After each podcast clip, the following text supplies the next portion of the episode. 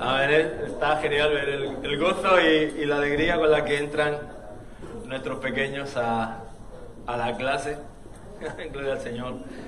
Felices fiestas a todos, bienvenidos. Para mí, como aunque Rubén me pincha la frase, pero es, cierto, es decir, yo lo digo mucho, lo repito, pero es verdad, es decir, cada día que entro por esa puerta es un sueño.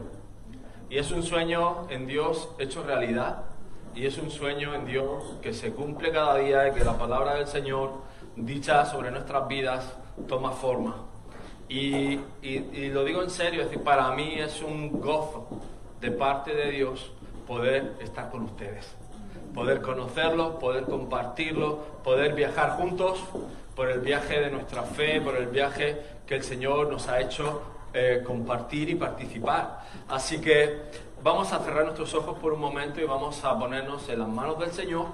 Padre, te damos gracias, Señor, en esta mañana por tu palabra, por tu presencia, Señor, porque tú te habitas en medio de la alabanza de tu pueblo y te pido, Señor, que tú sigas hablando a nuestros corazones, no de nuestra humanidad, no de nuestra bajeza, sino que sea tu Santo Espíritu el que trae convicción y arrepentimiento, que trae fruto de cambio, Señor. En tu santo y bendito nombre, a ti te damos la gloria.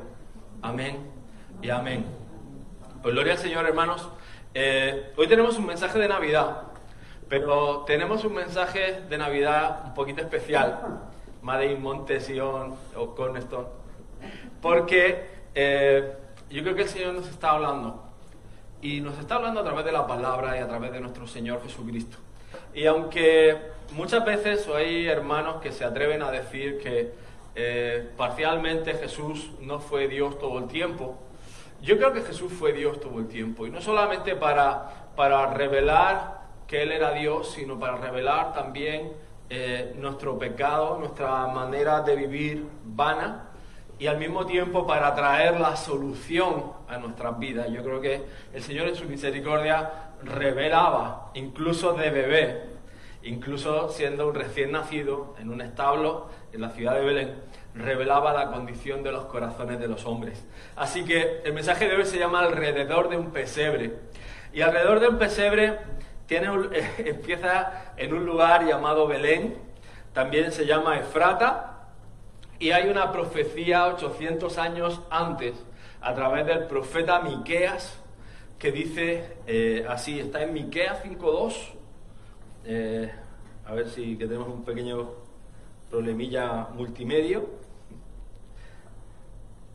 Pero coge tu Biblia o tu dispositivo y vete a Miqueas 5.2 y verás que 800 años antes de que naciera el Señor, ya la palabra hablaba de Él.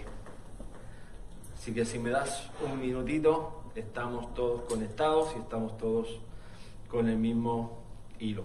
Y es importante, mira, no hay, no hay casualidad. Y no solo no hay casualidad, sino que el, Señor Jesús estaba cumpliendo en sí mismo cada palabra que había sido profetizada. Por eso cuando nos vamos a Miqueas dice, pero tú, Belén, Efrata, pequeña para estar entre las familias de Judá, de ti me saldrá el que será Señor en Israel, y sus salidas son desde el principio, desde los días de la eternidad. Es decir, muy al principio ya estaba diciendo al Señor dónde iba a nacer, y eso era una revelación que venía a través del Espíritu Santo y era dicho a través de los profetas de Dios. Es interesante que ese día donde el Señor Jesús nace en ese lugar, pasan varios acontecimientos pero fundamentalmente vamos a encontrarnos con tres grupos de personas o con tres escenarios diferentes que son los que vamos a hablar hoy, por eso se llama alrededor del pesebre, porque vamos a ver tres grupos diferentes de personas que vienen reconociendo la persona de Jesús. El primero son nuestros famosos reyes magos, que ya te digo dos cosas, que ni eran reyes eran magos, pero no los magos que tú te imaginas, es decir, no era como el mago Blake este, sino que eran sabios, científicos, doctores, eran eh, eruditos, estudiosos. Y es muy interesante que entendemos, entendamos esto. En ese tiempo, los eruditos estudiaban multitud de disciplinas, es decir, sabían matemáticas, sabían astronomía, sabían química, sabían física, y esto parte de la base, y te doy el contexto histórico, de que el pueblo de Israel fue cautivo a Babilonia. Y estos sabios, estos magos, venían del oriente. Curiosamente, una de las cosas que cuando ves eh, lamentaciones o cuando ves los salmos o cuando ves eh, parte de la escritura, en Babilonia ya le decían a, los israelitas, oye, cantadnos canciones de Sión, eh, compartan qué dice la escritura. Y fijaros que, esto es significativo, que la escritura escrita, es decir, los rollos, como Isaías, como los profetas, como los salmos, se compartían ya en ese tiempo. Por tanto, los hombres sabios o los reyes magos, como quiera llamarlo, conocían de la existencia de un futuro Mesías un futuro Salvador. También es interesante que nos demos cuenta que los Reyes Magos estaban pendientes y estaban observando las estrellas, es decir, de alguna forma no solo eran creyentes, sino que observando, mirando el cielo, vieron la estrella, es decir, no era casualidad, es decir, no eran ratas de bibliotecas, como digo, eran personas multidisciplinares, es decir, tenían dominio y sabiduría sobre diversas materias. Vamos a la escritura y vamos al contexto en Mateo 2, del 1 al 3, dice, cuando Jesús nació en Belén de Judea, en días del rey Herodes, vinieron del oriente a Jerusalén unos magos, diciendo, ¿dónde está el rey de los judíos que ha nacido? Porque su estrella hemos visto en el oriente y venimos a adorarle. Oyendo esto, el rey Herodes se turbó y toda Jerusalén con él.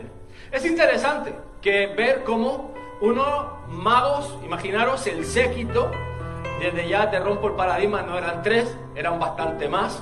Imagínate el revuelo que hacen entrando a Jerusalén. Y es curioso que sabiendo que nace el rey de Israel, van al palacio de Herodes, pensando que lo iban a encontrar allí. Y es significativo que una persona que estudia el cielo que conoce las estrellas, que dedica tiempo, de pronto reconozca la estrella de David. Es decir, el que conozca la estrella del Señor. Esa señal le fue revelada de parte de Dios. Obviamente nuestro cielo, nuestro cielo en cuanto a latitud, estamos compartiendo la misma altura en el hemisferio. Con lo cual, probablemente nuestro cielo sea bastante parecido y bastante similar al cielo de Belén y del Oriente en esa, en esa época. Por lo tanto, quedémonos con el, con el detalle, ¿no? Cómo reconocer de pronto una estrella que además es la cual nos va a dirigir a donde está nuestro amado Redentor. Así que esto, esto es significativo porque Vemos que los Reyes Magos eran creyentes, que conocían la palabra, sabemos que eran temerosos de Dios y vienen además con la disposición en su corazón de adorar a Jesús. Pero buscan en el lugar incorrecto. Seguimos leyendo, dice, entonces llamando a Herodes en secreto a los magos, indagó de ellos diligentemente el tiempo de la aparición de la estrella y enviándolos a Belén dijo, id allá y averiguad con diligencia acerca del niño, y cuando le halléis, hacedmelo saber para que yo también vaya y le adore. Ellos, habiendo oído al rey, se fueron y he aquí la estrella que habían visto en el oriente iba delante de ellos, hasta que llegando se detuvo sobre donde estaba el niño, y al ver la estrella se regocijaron con muy grande gozo, y al entrar en la casa vieron al niño con su madre María, y postrándose lo adoraron, y abrieron sus tesoros, le ofrecieron presentes, oro, incienso y mirra. Y me, he hecho de la primera foto, la primer dibujo, del siglo II, del segundo siglo, que se encontró haciendo alusión a estos tres hombres sabios, que como sabemos no eran tres, pero por eso creemos que son tres, porque había una pintura que se descubre en una de las iglesias en Jerusalén, ¿vale? Entonces de ahí viene la, nuestro tecnicismo de que eran tres reyes magos. Lo siento, va, pero son blancos todos. Lo siento por Baltasar. Probablemente Baltasar sea una referencia que viene de, Persia y probablemente venga un poco por ahí. Pero estamos quitando mitos, ¿vale? De, la tradición de la tradición cristiana. Tú sabes que te quiero un montón. Entonces, es curioso que sabiendo todo esto, ellos buscan adorar al Señor. Pero parte de la pregunta que yo me hago es sabiendo y teniendo la dirección, buscamos la razón humana. ¿Cuál es la razón humana? La razón humana sería, ¿dónde encuentro al rey de Israel? En el castillo real. ¿Dónde busco al príncipe? En el castillo, ¿no? Esa es la lógica. ¿Dónde busco al rey de reyes? Lo busco en el castillo de Herodes. Y es interesante que ese grupo de personas, yo creo que muchas veces nos vemos retratados ahí, porque nuestra fe queremos razonarla, queremos argumentarla, buscamos una lógica, buscamos un sentido humano, y muchas de las cosas de la fe no son ni lógicas, ni tienen sentido humano, ni tienen relación entre, entre lo que nosotros percibimos o lo, que, o lo que dejamos de percibir. Es curioso y significativo que la misma estrella lo estaba dirigiendo al pesebre, a ese lugar donde estaba Jesús. Eso significa que esa estrella no lo guió al palacio de Herodes, ellos fueron al palacio de Herodes. Y es curioso cómo muchas veces estamos buscando consejo en las personas erróneas y sobre todo pensando y hablando de que estamos buscando consejo en las personas erróneas que no tienen discernimiento. O buscamos aprobación en personas que sus motivaciones no son las correctas.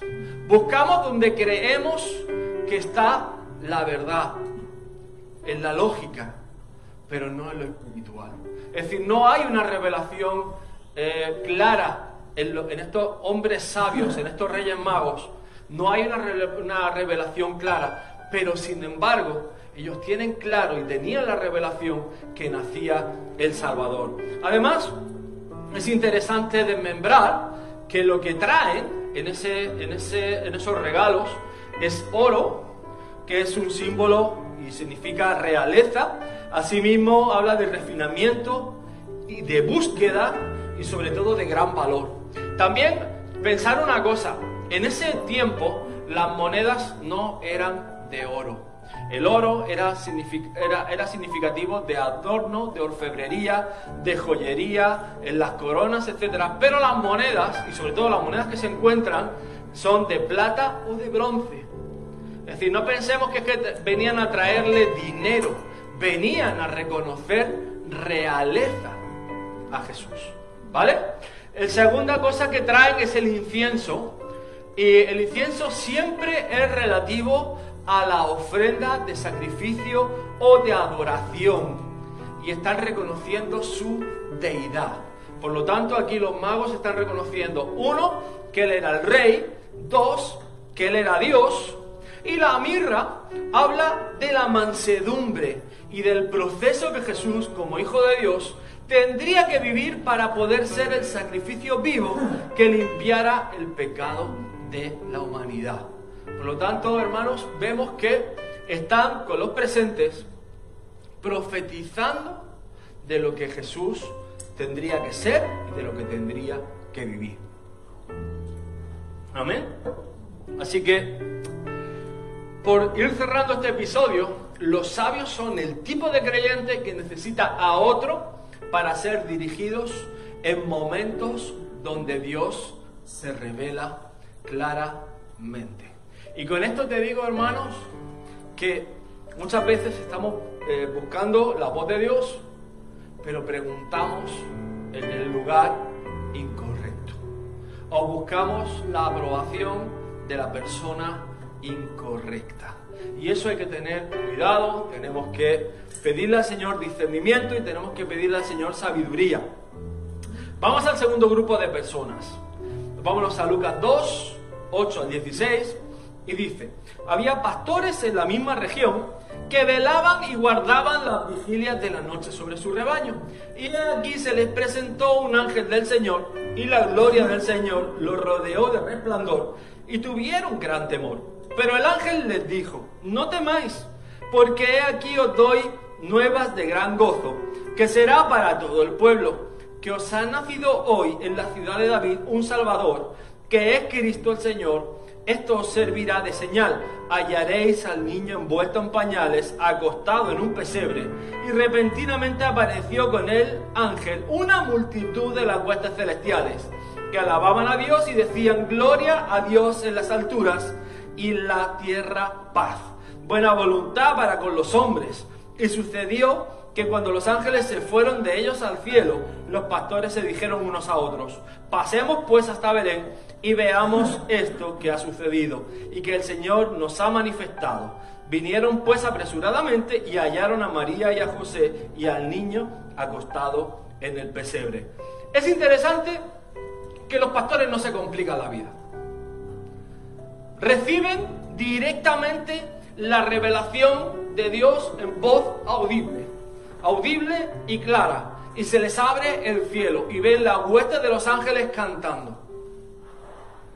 Venimos, venimos de los magos que son estudiosos, eruditos, gente dedicada exclusivamente a la formación y al estudio, y en este grupo son gente normal y corriente, pero con una punto, para mí clave. No tienen pretensiones de ningún tipo, son sencillos y cuando ven, obedecen y tienen un corazón con fe. No están haciendo preguntas, no están cuestionando, sino que cogen, imagínense, no sé si has visto alguna vez algún rebaño, pero ahí no había un pastor, había varios, con lo cual habría varios rebaños. Imagínate todo el rebaño, Belén que no era muy grande, lleno de ovejas, con sus pastores visitando al Señor. Y no solo visitándolo, sino trayendo adoración. Y ahí tenemos una lección que yo creo que es clave. La obediencia cuando Dios te dice algo en la verdadera adoración. Sin preguntas, sin razonamientos, sin cuestionamientos y sin hacer caso a lo que parece lógico. Y muchas de las cosas que Dios te demanda pueden parecer ilógicas, pero para Dios tienen toda la lógica del mundo. Y se activa una bendición, abres una puerta del cielo, abres una bendición para tu casa en el momento que obedeces sin preguntar. En el momento que das el paso en fe, es decir, voy donde Dios me ha dicho que vaya, hago lo que Dios dice que, que, yo tengo que hacer en su palabra, me someto, obedezco, no cuestiono, es decir, ¿Cómo es la obediencia? Una obediencia no, no se pone a argumentar, sino que simplemente hace.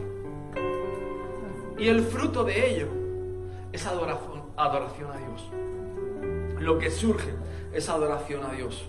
Fijaros que hay dos casos, dos personas que me han impactado el testimonio, porque creo que es, son ejemplos vivos para nosotros en este tiempo.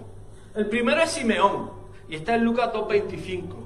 Y lo refiere eh, el apóstol Lucas como, dice, he aquí, había en Jerusalén un hombre llamado Simeón, y este hombre, justo y piadoso, esperaba la consolación de Israel, y el Espíritu Santo estaba sobre él. Y esta es la condición que yo veo que el Señor está buscando en nuestras vidas. Mira, que esperemos Señor, que tengamos esa comunión con el Espíritu Santo, que además entendido en los tiempos, porque estaba esperando la consolación de Israel. Y ese estar conectado, este estar realmente alineado con la voz de Dios, lo lleva a, los siguientes, a siguiente escenario. Y es que se le había sido revelado por el Espíritu Santo que no vería la muerte antes que viniese, que viese al ungido del Señor. Y movido por el Espíritu, vino al templo. Sin preguntas, sin cuestiones, el Espíritu le habla y se va al templo.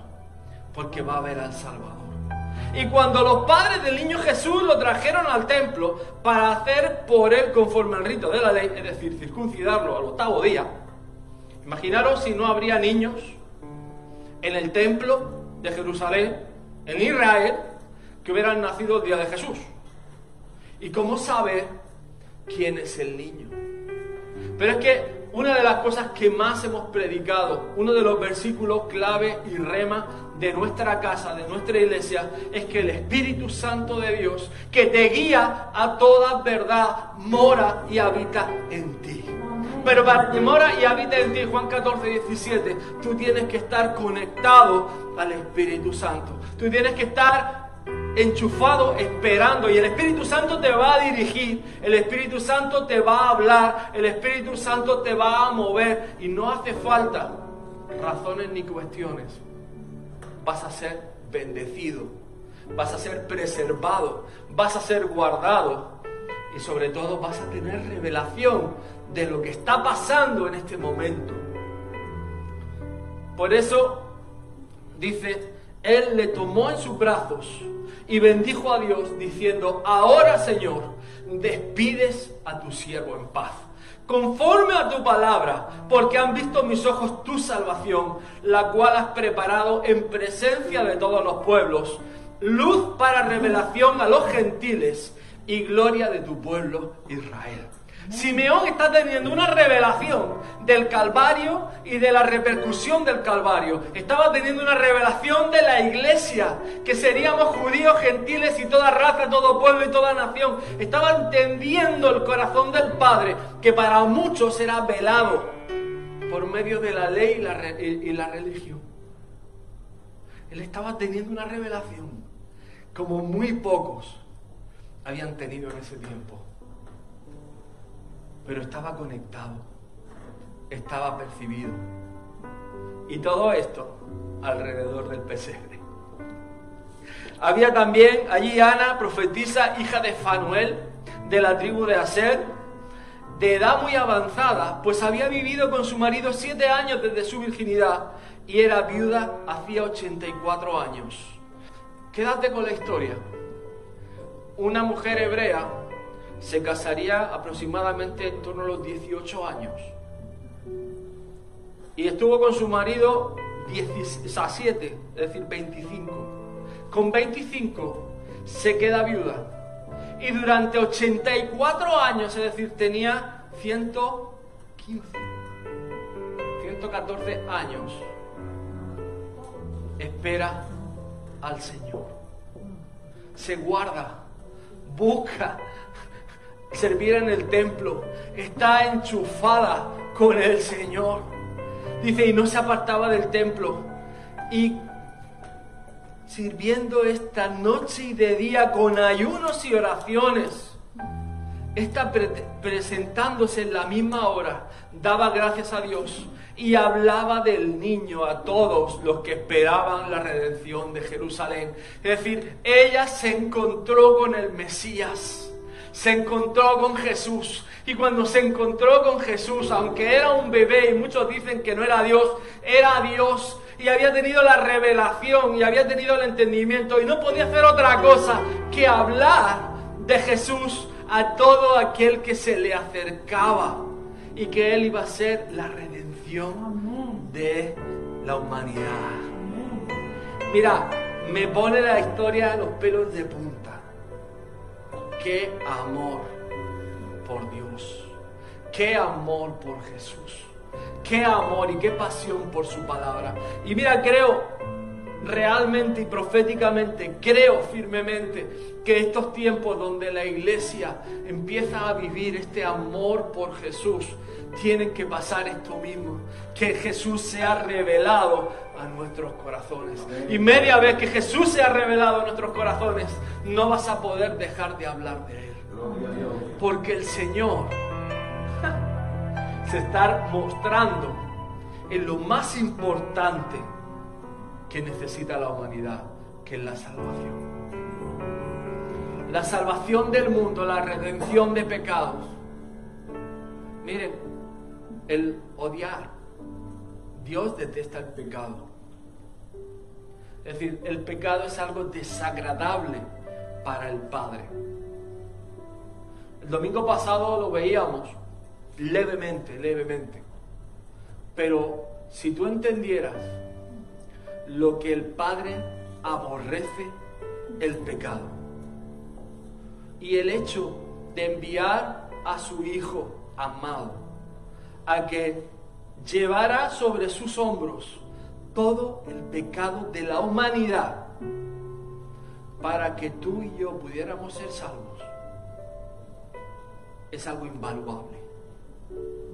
Es algo insondable, es algo que se nos escapa de la mentalidad. Por eso, hermanos, el, el Señor habla de una iglesia consagrada, de una iglesia que se entrega al esposo, que se guarda para el esposo. Mira, estaba escuchando esta mañana de estas cosas que estaba revisando las notas y me sale un vídeo en YouTube de alguien muy famoso. Y sí, una letra muy bonita, un trap muy actual, un rap muy melódico, pero lo que estaba diciendo es si me caigo me levantas y si me vuelvo a caer, tú me vuelves a levantar, pero ahí están los que me juzgan y tú me amas porque no me juzgas, porque tú me vuelves a levantar y tú tienes mis manos tendidas. Y yo, créeme que el Espíritu Santo salta dentro de mí y digo, ¿dónde queda aquellos jóvenes?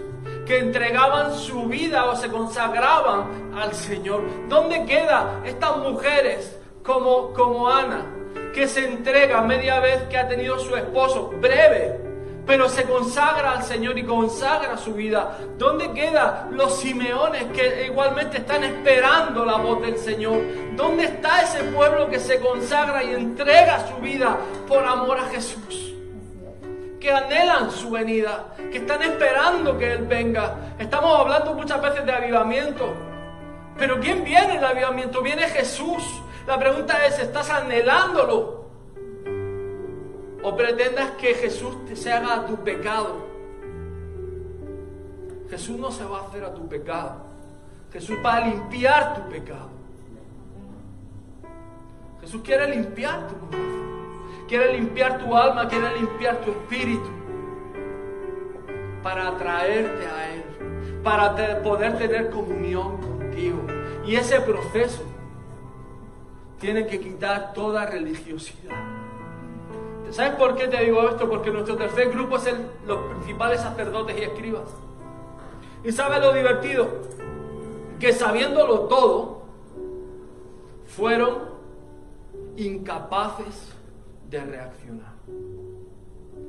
¿Y cuántos cristianos estamos que sabiéndolo todo, no reaccionamos ante el amor de Dios? No reaccionamos ante su misericordia, no reaccionamos ante su gracia y buscamos otra oportunidad. No, no pasa nada, si me caigo me levanto. Sí, y, y cuando ya no te levantes. Eso no puede pasar, pastor. Sí, sí puede pasar. Este año nos ha enseñado una grandísima lección. Y es que tu vida puede cambiar así. Y no la ves venir. Pero precisamente, os digo una cosa, hermanos.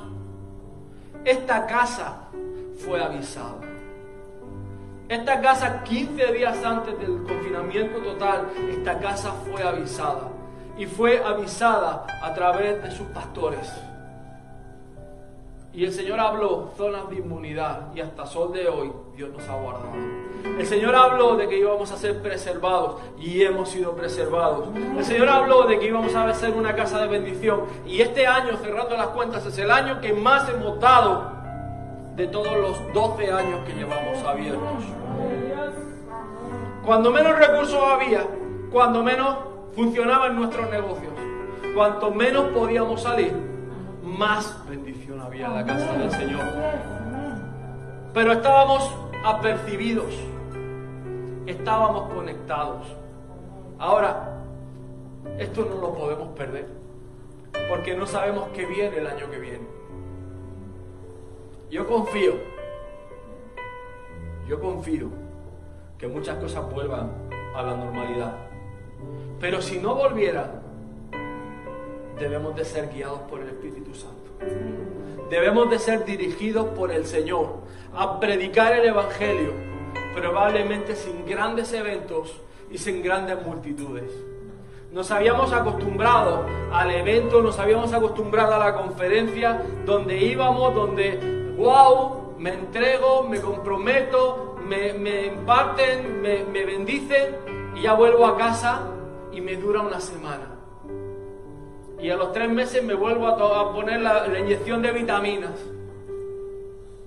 Pero es que eso no funciona. Y yo creo que el Señor le ha dado un tirón de orejas a la iglesia. ¿Queréis eventos? No hay eventos. Ahora búscame.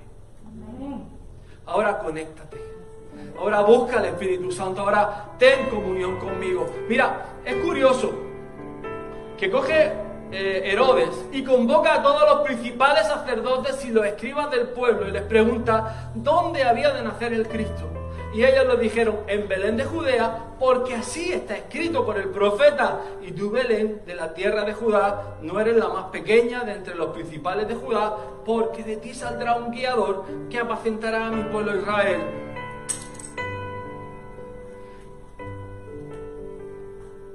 ¿Alguien ha visto en la historia a los sacerdotes y a los escribas? Si sabían la historia, sabían que había un Salvador, sabían perfectamente dónde iba a estar y ven señales y ven tumulto y no reaccionan, no se mueven ¿Será que si no estamos listos pasan las cosas delante de nuestros ojos y no las vemos? Iglesia, qué duro sería que venga el Señor a visitar su casa, que venga el avivamiento en nuestro país, que veamos cómo el Señor bendice nuestra tierra y no participemos de ello porque no lo vemos, porque estamos ocupados estudiando la palabra, se la saben de memoria pero no las viven, no las actúan, no, no reaccionan. Una iglesia muerta. Estamos buscando al Señor, vamos a hacer una iglesia viva. Pero para que estemos vivos, tenemos que estar llenos de su Espíritu, prendidos con fuego, prendidos del amor de Dios, teniendo clara cuál es la misión y cuál es la visión del Evangelio, hermanos. Traer salvación a esta tierra, reconciliación de los perdidos con Dios, traer un mensaje de esperanza. Y aquellos que nacen, ponerlos grandes. ¿Sabes para qué? Para que tengan hijos. Esa es la iglesia. Darle de comer a los pobres. Pero algo que hacía Jesús es que cuando venía el paralítico, o venía un cojo, o venía el ciego, que vivía pidiendo limosna, lo levantaba de ahí y ya no volvía a pedir limosna. Se acababa la dependencia. Ahora estás sano. Ahora eres mi hijo. Ahora has visto mi milagro. Ahora vive la fe en Cristo Jesús. Ahora vive la bendición en Cristo Jesús. Mira, por cerrar,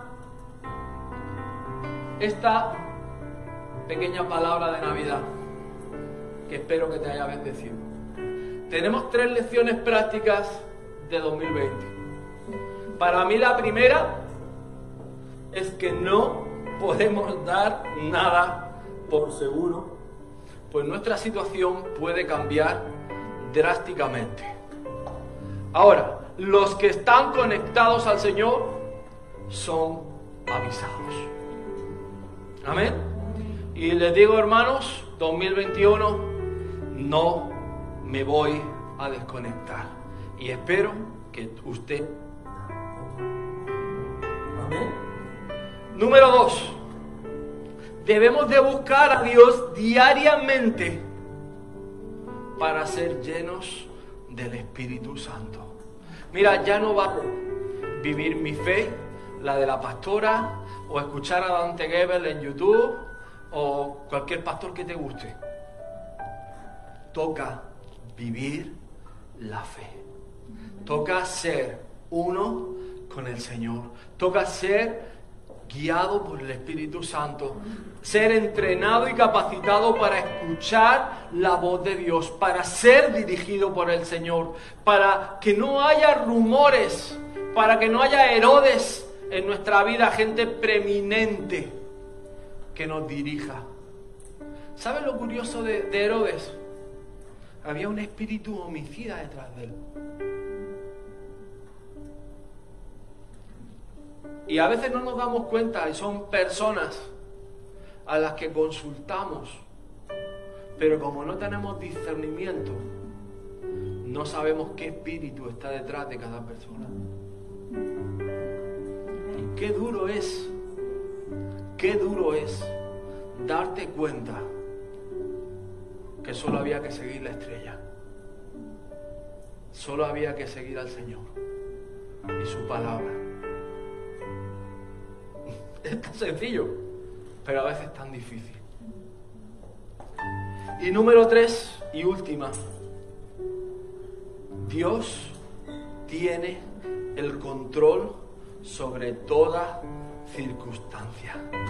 Y la iglesia está aprendiendo a depender del Señor. Y hermanos, ¿qué va a venir en 2021? Yo no lo sé. Pero te digo algo en el nombre de Jesús. Que sea lo que sea lo que venga. Va a ser una herramienta de parte de Dios para que la iglesia cumpla el propósito y el llamado que Dios tiene con ella. Así que hermanos, muchas bendiciones, felices fiestas, disfruten con su familia. Voy a dar paso a la comunión y no se olviden este miércoles de venir con sus peticiones, con sus oraciones, que vamos a levantar un altar profético para el Señor. Amén. Muchas bendiciones.